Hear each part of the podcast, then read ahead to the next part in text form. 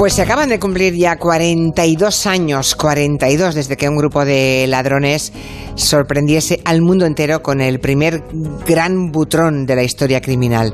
Fue un agujero excavado, fíjense, desde las alcantarillas hasta el corazón nada menos que de la cámara acorazada de un banco de la ciudad francesa de Niza. Bueno, pues aquel butronazo, podemos llamarle así, permitió a aquella banda hacerse con un botín de más de 20 millones de, euros. O sea, ya, hacemos el cambio, ¿eh? Serían actualmente 20 millones de euros, pero de 1976, ¿no? Y la verdad es que no se ponen todos de acuerdo en la cuantía exacta, ¿no? Pero está en torno a los 20 millones de, los euros actuales. Dejaron una pintada en las paredes de la después de, ejecutar el golpe que se convirtió luego en el mantra ¿no? de los ladrones de guante blanco, los violentos no, claro, pero los que actuaron en el futuro en otros lugares sin hacer daño a nadie, digamos físicamente, pues el mantra que tenían era este del butrón de Niza, que era sin odio, sin violencia, sin armas. Que es un poco de recochineo, digamos. Hoy en el territorio negro vamos a viajar de esa forma vintage hasta Francia con Manu Marlasca. Buenas tardes. ¿Qué tal? Buenas tardes. Esto inspiró a Ocean Eleven, ¿no? Eh, bueno, era el, precursor de todo aquello, los precursores de todo aquello. El primer gran ladrón de guante blanco que hubo en la historia mm. es el personaje al que vamos a hablar hoy. Sí, pero desde luego yo creo que inspiró esto a la película eh, de George Clooney y compañía, y Brad Pitt, y, eh, porque es, es, más o menos eso, ¿no? Un gran golpe en Niza que da un personaje, el auténtico cerebro de la banda, llamado Albert Spaggiari. Je suis plus seul qu'au premier jour dans ma prison de gloire. Sí, sí, es Johnny Halliday, seguramente el músico más famoso de la historia de Francia, ¿no? Que le vale a Manu Marlasca para hablarnos de eso, del ladrón más famoso de Francia, de Albert Spaggiari, ¿Quién era Albert Spaggiari? Pues Spaggiari era conocido en el mundo del AMPA, en el mundo de la delincuencia, como Bert. Él nació en un departamento francés, me van a perdonar los oyentes porque no soy francófono, Laranche Monteglin, al pie de los Alpes, y creció en la ciudad de Gers, donde su madre regentaba una lencería. Era hijo único y el inicio de su historia delincuencial, eh, que esta historia, por cierto, como veremos más adelante, está llena de medias verdades, de exageraciones, de leyendas, de alguna mentira incluso. Pero bueno, ese inicio parece que se sitúa antes de que cumpliese 18 años, cuando de una tienda de la ciudad en la que vivía robó un diamante para regalárselo a la que entonces era su novia. Madre mía. Lo que sí es cierto, esto no es leyenda, esto está comprobado, está constatado, es que nada más cumplir esos 18 años se enroló en los boinas rojas. Los boinas, los boinas rojas eran los paracaidistas de la temida Legión extranjera francesa.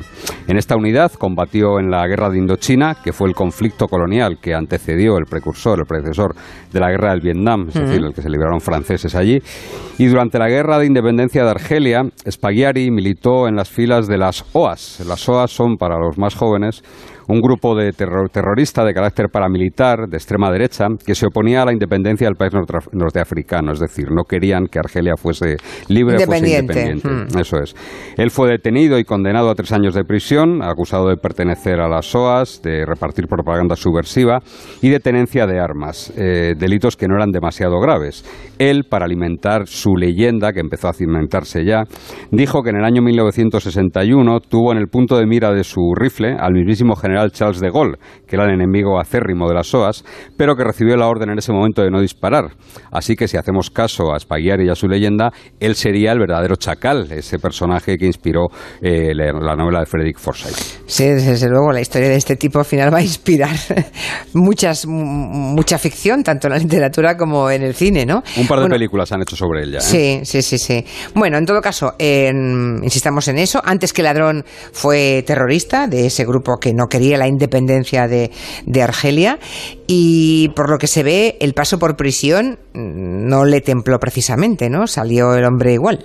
Bueno, en un principio pareció que sí, que le templó, porque en el año 1974, tras salir de la cárcel, Spaghiari abrió un estudio fotográfico en Niza que le proporcionaba pues unos ingresos suficientes para vivir de manera honrada. Lo que pasa, el problema, era que no le daba para llevar la vida de bon vivant a la que él era tan aficionado. Él siempre paseaba por las zonas más lujosas del puerto de Niza, llevaba trajes caros, gafas de su último modelo, fumaba valiosos habanos, siempre en los mejores restaurantes, siempre en los mejores bares. Ah, eso, es muy caro, todo eso que me estás contando es, un poco caro, sí. Y su casa se convirtió en un lugar de reunión, en un lugar de encuentro de los viejos mercenarios de las SOAS. De hecho, como recuerdo a sus tiempos de soldado de fortuna, bautizó su vivienda como Les Ois Sauvages, el título de una vieja canción que los militantes de las SOAS adoptaron como un himno oficioso.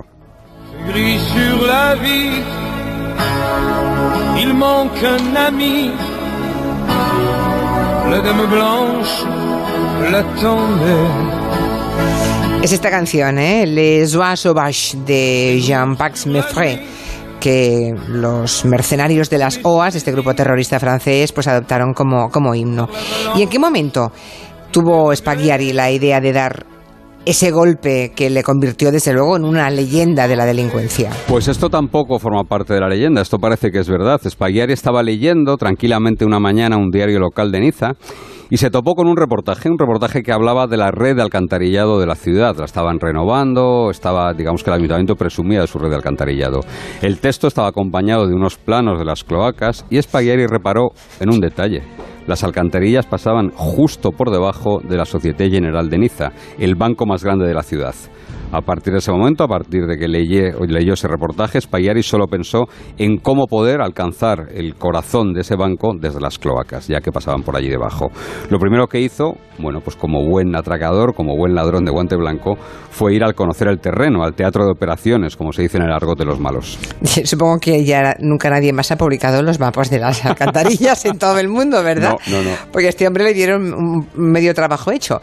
Cuando dices que va a ver el teatro de operaciones, me estás contando que él se fue y entró en el banco que pensaba desvalijar? Por supuesto. ¿Y qué, hizo? ¿Con qué excusa fue? Spaghiari, un tipo entonces de 44 años, se presentó con su mejor traje, con sus mejores galas, por supuesto. Yo estoy viendo a George Clooney, ¿eh? En Levan. No, no, claro, claro, es que te viene a la cabeza, es la peli, es que es la peli. Y dijo que, bueno, que estaba muy interesado en alquilar una caja de seguridad, que tenía unas cosas que guardar. Así que, naturalmente, los empleados del banco, muy solícitos, le llevaron hasta la cámara corazada. Una vez dentro, se dio cuenta de que la puerta de esa cámara era un armatoste de 20 toneladas de de peso de acero, eh, tan inexpugnable como las paredes que tenía esa cámara corazada, que eran de 30 centímetros de hormigón armado. Pero esa cámara tenía un punto débil, el suelo. La, cámara acorazada albergaba 400 cajas de seguridad y en una de ellas, la que había alquilado, Spaghiari, que no dejó nada a la improvisación, introdujo un aparatoso despertador de esos que había antes, un enorme despertador. Lo metió dentro de la caja lo y se metió dentro de la caja y lo programó. Lo programó para que la alarma sonase a medianoche. ¿Por qué hizo esto? Pues porque quería saber si esa cámara acorazada estaba dotada de alarmas de detección sísmica o detección acústica, es decir, que saltasen cuando notaban alguna vibración o cuando notaban algún ruido. El despertador sonó y no pasó absolutamente nada.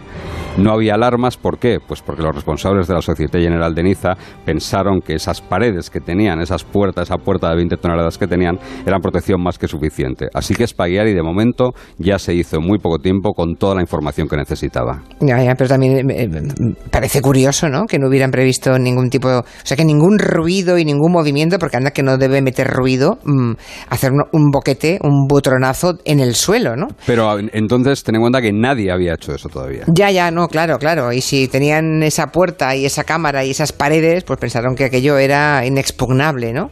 El caso es que nuestro hombre ya tiene toda la información, ve que eh, no hay ningún ruido probado con ese despertador que provoque ninguna, ninguna vibración que provoque nada, pero claro, entiendo que él solo no podría con todo. Necesitaba un equipo, yo sigo con la peli en la cabeza. Claro, aquel era un golpe que él solo no podía dar, empezaría a reclutar a un grupo de tipos, ¿no? Por supuesto. Eh, el primer plan que tuvo Spaghiari fue ofrecer el golpe, ofrecer la, la idea a ampones de la Costa Azul, la Costa Azul, a ampones marselleses, pero los capos de la mafia marsellesa consideraron que era una locura, que aquello era una barbaridad. Insisto, nunca antes nadie se había atrevido a excavar desde las alcantarillas para acceder a un banco. Ese golpe era algo inédito. Así que con la negativa de la mafia marsellesa, Spaghiari, bueno, pues decidió formar, reclutar a su propia banda. Eh, junto a unas 20 personas, entre las que había bastantes excompañeros de armas de las SOAS, había albañiles especialistas en excavar y hasta había un experto joyero que su única función era decidir, una vez dentro de la cámara corazada, qué piezas llevarse y cuáles eh, dejar. Gaya. Eh, y ese plan, ¿no? Perfectamente se, hizo un casting, digamos, una selección de personal. Muy cuidada. Muy cuidada, ¿no? Como Josh Clooney en la película, efectivamente. Bueno, pues ese plan, esa que, esa, eso que podía parecer una locura, porque nadie antes lo había hecho, ¿no? Solamente en su cabeza estaba esa posibilidad, empieza a cristalizar y Spagliari y los suyos se ponen manos a la obra, ¿no? Se ponen a cavar un túnel, supongo, ¿o qué? Eh, a ver, la cuadrilla de Spaghiari lo que hizo fue trabajar de forma extremadamente profesional, como veremos ahora, y con unas condiciones muy exigentes. Por ejemplo, el jefe Spaghiari prohibió el alcohol durante todo el tiempo que duró la obra y eh, obligaba a los suyos a dormir 10 horas diarias para que estuviesen en plena forma, en pleno rendimiento mientras trabajasen. Duró tres meses ese trabajo. ¿Tres meses? Tres meses. Excavando. Y durante esos tres meses se hicieron pasar por trabajadores de obras públicas mientras diariamente entraban en las cloacas con una maquinaria que pesaba cerca de una tonelada, ojo, ¿eh? No me lo puedo creer. Metían en esas cloacas una maquinaria entre la que había un gigantesco gato hidráulico, había sopletes, había bombonas de oxígeno a presión, bueno, todo el material necesario para excavar. Cada día el equipo de Spaghiari lograba cavar no más allá de 10 o 20 centímetros, nada más, solo podían profundizar eso. Así que eh, tardaron esos tres meses en completar los 8 metros que separaban el punto de arranque, el punto de inicio del suelo de la cámara corazada del banco.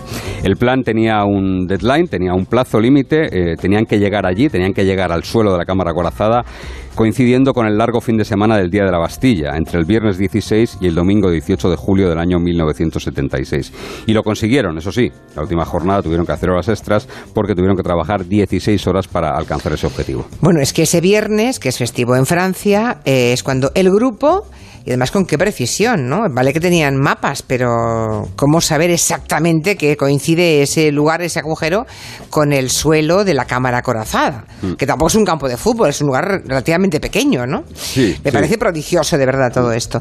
El caso es que, coincidiendo con ese día, y después de tres meses de trabajar todos los días, 10 horas, el grupo mm, hace ¿no? el, el boquete definitivo y bingo, se encuentran dentro de la cámara acorazada de la Sociedad General de Niza.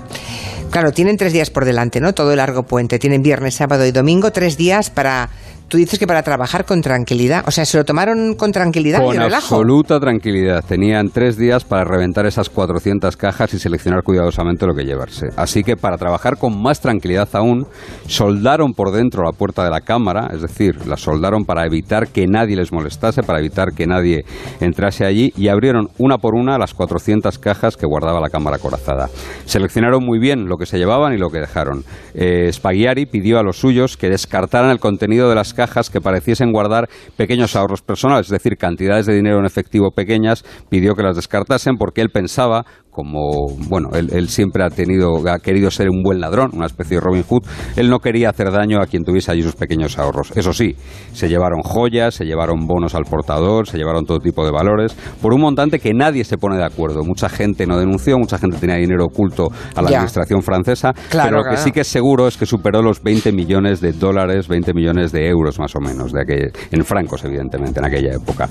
¿Qué hacían con el botín desde esa cámara acorazada? Pues el botín... Exacto, porque eso como lo sacaban pues mira, lo cargaban en bolsas de plástico selladas que subían a bordo de balsas hinchables que iban flotando, iban remontando el agua de las alcantarillas. Y otros miembros del equipo recibían, esperaban a esas balsas y llevaban el botín a un lugar seguro. Todo perfectamente coordenado y todo con la firma de Spaghiari, un tipo al que nunca, nunca, nunca le faltó el sentido del humor. Desde luego, porque dejó señales de su particular sentido del humor en este gran golpe. Sí, por ejemplo, en varias cajas de la cámara corazada, lo que encuentran Spaghiari y los suyos son fotografías pornográficas, fotografías muy, muy evidentes eh, de miembros de la alta sociedad de Niza. Así que lo que hicieron fue empapelar la cámara corazada con esas fotografías pornográficas. Además, antes de dejar el banco, en la madrugada ya del lunes, muy poco antes de que abriesen, apenas tres o cuatro horas antes se calcula que dejaron la entidad, Spaghiari encargó que comprasen patés y vinos caros para celebrar el éxito del golpe allí mismo, en el mismo teatro de operaciones. Me estás diciendo que se quedaron allí a tomar sí, el a celebrarlo. Sí, sí, sí, sí, es, a celebrarlo. es, bestia, es bestia. Sí, sí, sí. Así que cuando llega la policía, encuentra los restos del banquete y encuentra la pintada más famosa de la historia del crimen, esa que escribió el propio Spaghiari con un spray, sin odio, sin violencia y sin armas. Sans haine, sans armes, sans violence, de résistance, sans désobéissance. Así se llama también esta canción que estamos escuchando.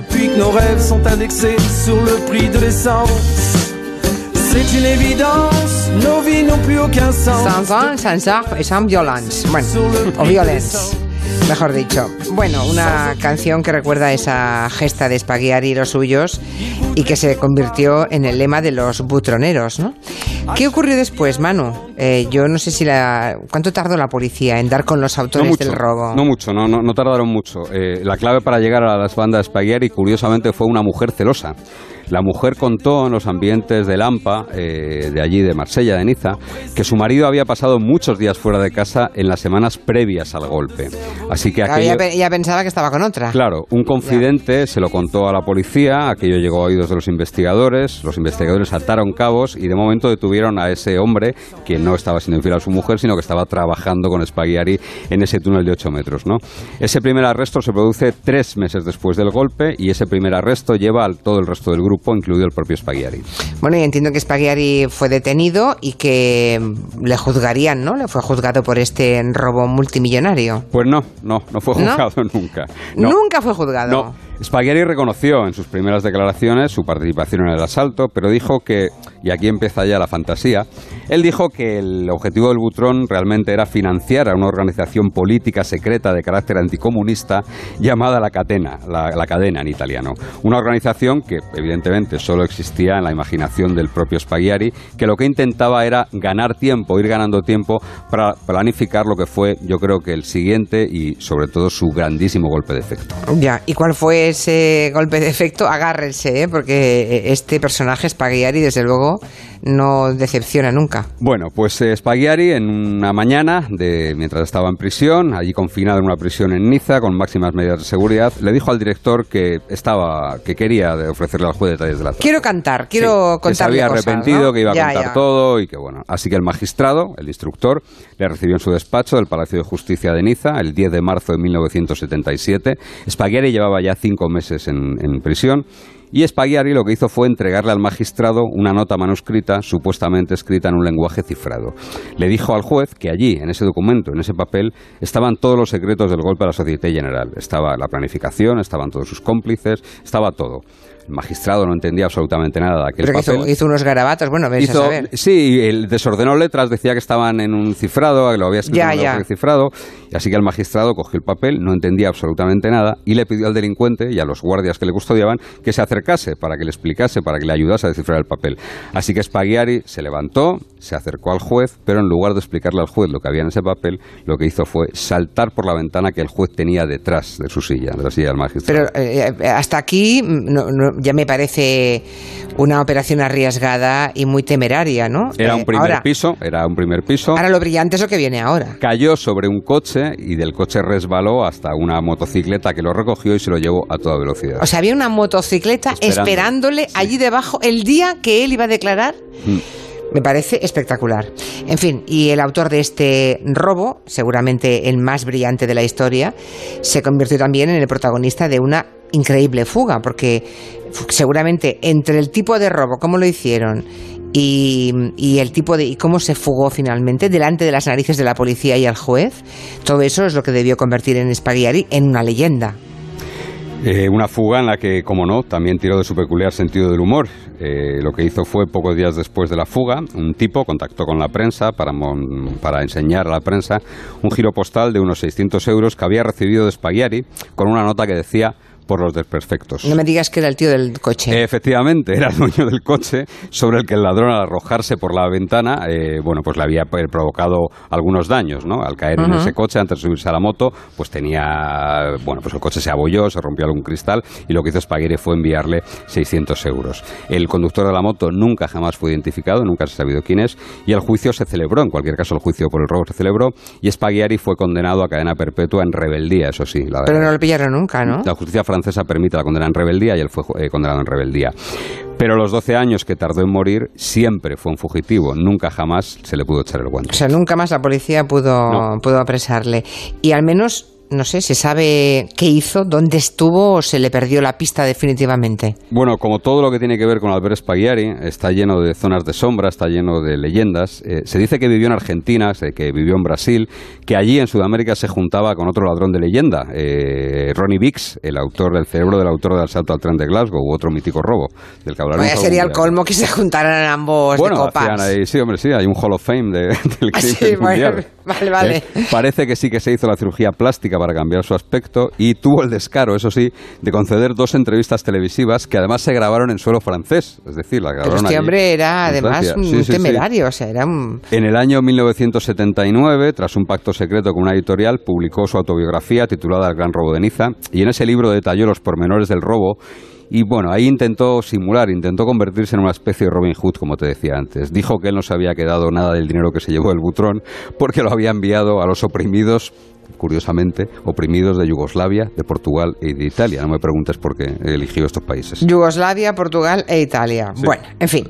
Y por si había poca leyenda, hace unos años, la CIA desveló que Spaghiari había trabajado para el servicio secreto del dictador Augusto Pinochet, ¿no? En Chile, la temidísima DINA. Sí, ahí ¿Y esto es verdad? Sí, sí, esto es verdad. Esto es, eh, en el año 2000 eh, la CIA hizo una gran desclasificación de documentos, una clasificación masiva, y en uno de esos documentos eh, aparecía que Michael Tongley, un tristemente agente de la DINA, tristemente conocido agente de la DINA, fue quien mató al ministro de Allende, Orlando Letelier, en Washington, creo que lo mató.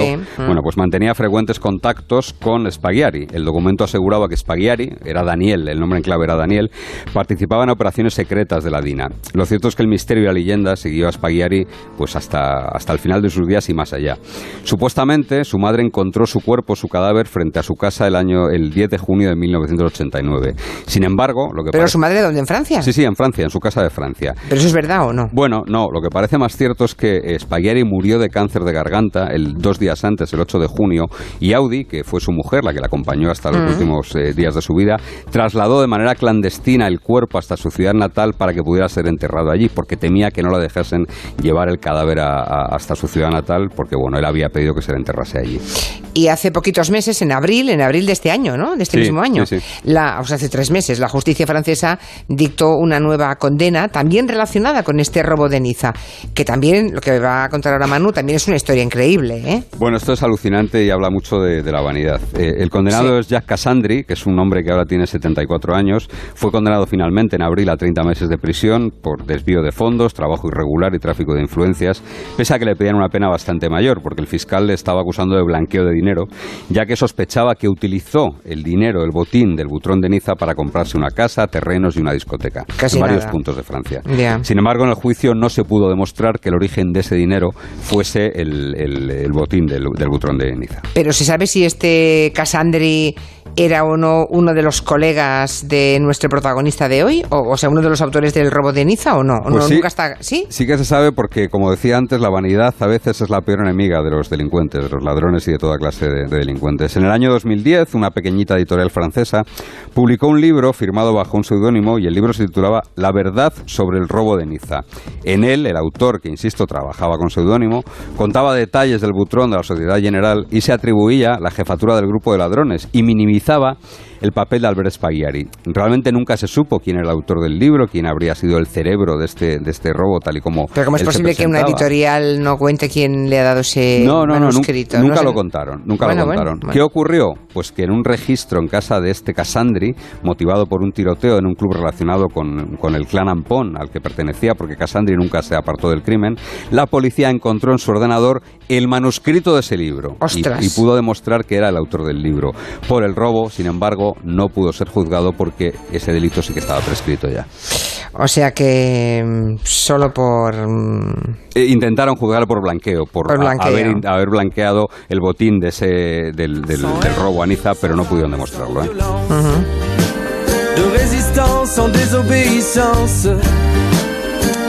Y dices que hay un par de películas sobre Spaghetti. Hay- sí, hay una que se llama Sin odio, sin violencia y sin armas, precisamente. Es una película que recrea toda la historia del terror. Ha tenido una difusión muy pequeñita eh, fuera de Francia. Sí, yo creo que... Y otra que no recuerdo cómo se llama, creo que se llama El, el robo de Niza o el, bu- o el atraco de Niza, que es algo, algo peor, pero que también cuenta la historia de Albert Spaghiari, que desde luego, como ves, da para no una, sino para muchas películas. Desde luego, desde luego. No si fuera americano le habrían hecho ya una superproducción en Sí. Hollywood. En realidad la han hecho con The Ocean Eleven, entiéndanme. Ha sido así como la han hecho, pero sin reconocer autoría y sin pagar derechos de autor. Pero la historia, eh, solo falta que los 8 o 10 componentes fueran guapos. O sea, guapos, bien vestidos. No, y- pero esto pasa siempre, ¿eh? luego la realidad decepciona mucho. Ya, ya, ya. Bueno, chico, déjame a mí con la No, peli. No, no, no. Cualquiera puede echar un vistazo a la banda de Spaghiari y verá que no. Que no, no cuadra, ¿no? No se parece ni a Ah, Brad Pitt, ni a George Clooney, ni a ninguno Ya, ya, pues nada, me quedaré con la imagen que tengo en la cabeza entonces.